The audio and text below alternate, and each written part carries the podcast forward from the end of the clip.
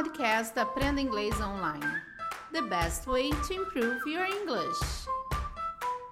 Você sabe usar a voz passiva em inglês? Passive voice. Eu sou a Teacher K. Estamos começando mais um podcast do Cambly. E no podcast de hoje, a tutora nativa do Cambly vai falar sobre passive voice, com a voz passiva. E ela vai explicar direitinho como se transforma a voz ativa da voz ativa para a voz passiva. Então, vamos aproveitar essa diquinha dela para aprender um pouquinho sobre voz passiva. E você já usou o Cambly? Já foi lá no Cambly? Vai lá no Cambly, use o código TEACHERK, TEACHERK tudo junto, e você obtém uma experiência totalmente grátis. Vai lá no, usando o código TEACHERK, tá bom? Lá você usa o código e você tem uma experiência com nativos, como se estivesse fazendo um intercâmbio sem sair de casa. E se seu filho também quiser uma experiência com nativos bem legal, no Cambly Kids o seu filho tem uma experiência de 30 minutos com um precinho bem legal para eles, tá bom? Então vamos lá ouvir a Teacher Kay falando um pouquinho sobre o passive voice. Hi, my name is Kay and I'm from the United States. And today we'll be going over a little bit about active versus passive voice, but primarily focusing on passive voice. Um, as you probably know through your studies in English, active voice is the one that you will use the most often. It tells you who is doing the action and what action is being done. Things like, I walk the dog, I eat the food, I run marathons, things like that, where you are the subject, you're doing the action, eating, running, playing, um, against your object of the sentence, so the food, the dog, etc. A voz ativa é muito mais usada do que a voz passiva. Como a gente fala normalmente, o sujeito da frase, o verbo, a ação e depois o objeto da frase.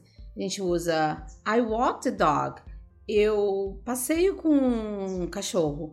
Eu, eu, I eat food. Eu como comida. Então, assim, é uma coisa normal. A gente fala sempre o sujeito, a ação da frase e depois o objeto. passive voice kind of flips the script a little bit and puts the object at the beginning. So instead of saying, I walk the dog, you would say, the dog is walked by me, right? And to form the passive voice, it's a very simple formula that you can use. Um, and of course, in English, there are exceptions to these rules, but primarily you can form it by saying your object of the sentence, so dog, house, or whatever, plus the form of to be. So you could say is, are, were, plus the past participle of the verb. So walked, uh, ran, ate, plus by as your preposition, and then your subject. For example, the dog was walked by me. So I have my object, the dog, at the beginning.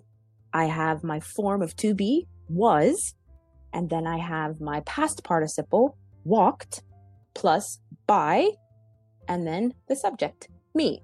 O uso da voz passiva é para destacar o objeto da ação. Por exemplo, se eu quiser falar Teacher K writes books. Teacher K escreve livros. E aí eu vou destacar esse objeto que é livros, em vez de destacar quem escreve. Teacher K, eu não quero destacar Teacher K, eu quero destacar o livros, o objeto. Então eu vou falar livros, books, e aí eu vou ter que usar essa diquinha bem legal. Tem que usar o verbo to be, tá bom? Então pega lá, verbo to be, books are, are, e agora eu vou usar o past participle, que é, que é o particípio passado do verbo principal da frase, que é o escrever, não é? Writes. Então, não tá, então vou usar esse verbo aí no particípio passado, que é write, fica written. Books are written by, eu uso a preposição by para dizer quem escreve os livros. A Teacher K, by Teacher K. Então a frase ficaria: Books are written by Teacher K. As another example, let's take the sentence My mom cooks dinner. That would be your active voice sentence. My mom cooks dinner. The dinner is the thing being cooked, and who's doing it? My mother. If you wanted to do passive voice, you would say, dinner is cooked by my mother. Um, and again, with that formula we have, dinner is our object, which you put at the beginning of the sentence. You have is, which is the form of to be that you need. Cooked is now that past participle of the verb that you want, plus by, and then who's doing it? My mother. So dinner is cooked by my mother, or by mother, whomever. My mom cooks dinner. Então prestem atenção no tempo verbal dessa frase. O verbo to be, na voz passiva, tem que sempre estar no mesmo tempo que o verbo principal da frase da voz ativa. Então, está falando My mom cooks dinner. Então, a gente vai pegar o verbo to be, vai usar nesse tempo verbal que é presente. My mom cooks. Então, está no presente. Então, vamos lá passar o objeto lá para frente da frase para fazer a voz passiva? Então, vamos lá. Dinner, que é o objeto da frase, dinner. A gente vai usar o verbo to be agora. O verbo to be a gente vai usar na voz passiva e vai ser no mesmo tempo do verbo. Então, se o verbo está no presente, a gente vai usar dinner is cooked, porque o cooked é o particípio passado do verbo, que é o verbo principal, cook, né? Então vai ficar cooked dinner. My mom cooks dinner.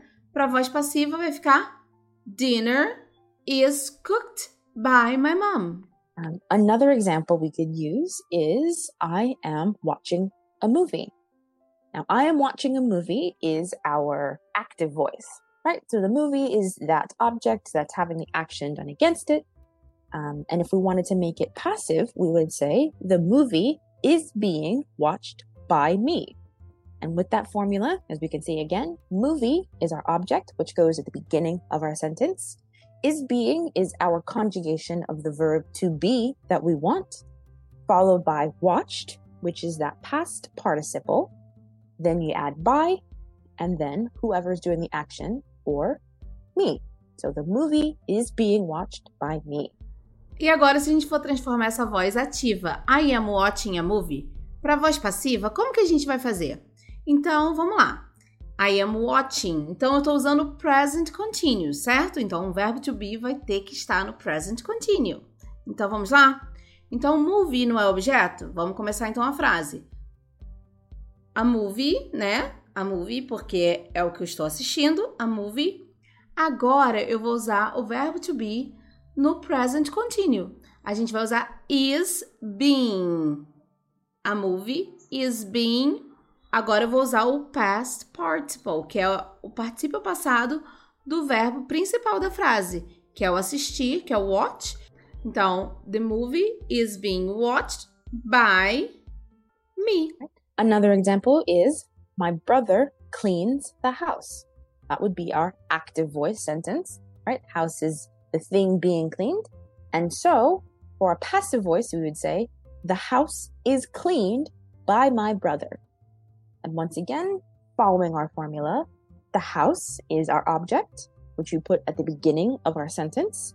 Is would be the conjugation of the verb to be Cleaned is your past participle version of the verb, plus by, plus your subject, which in this case is my brother. So... Então é legal vocês não se esquecerem da fórmula que a gente tem para usar para voz passiva. Você vai sempre usar o objeto da frase, depois o verbo to be, no tempo principal, conjugado no mesmo tempo principal da frase. E aí pode ser no presente, no passado. Então você vai usar o verbo conjugado na mesma forma que está o verbo conjugado na, na voz ativa, tá bom? E depois vai usar o particípio passado do verbo principal, sempre, tá bom? Então, se você gostou, deixe seu like, deixe seu comentário também. Se você tiver alguma dúvida, pode deixar lá que nós vamos responder para vocês, tá bom? Espero que você tenha gostado dessa aulinha com a Teacher K do Cambly. Eu sou a Teacher K, espero vocês aqui no próximo episódio. Bye bye, take care. You can, you Cambly.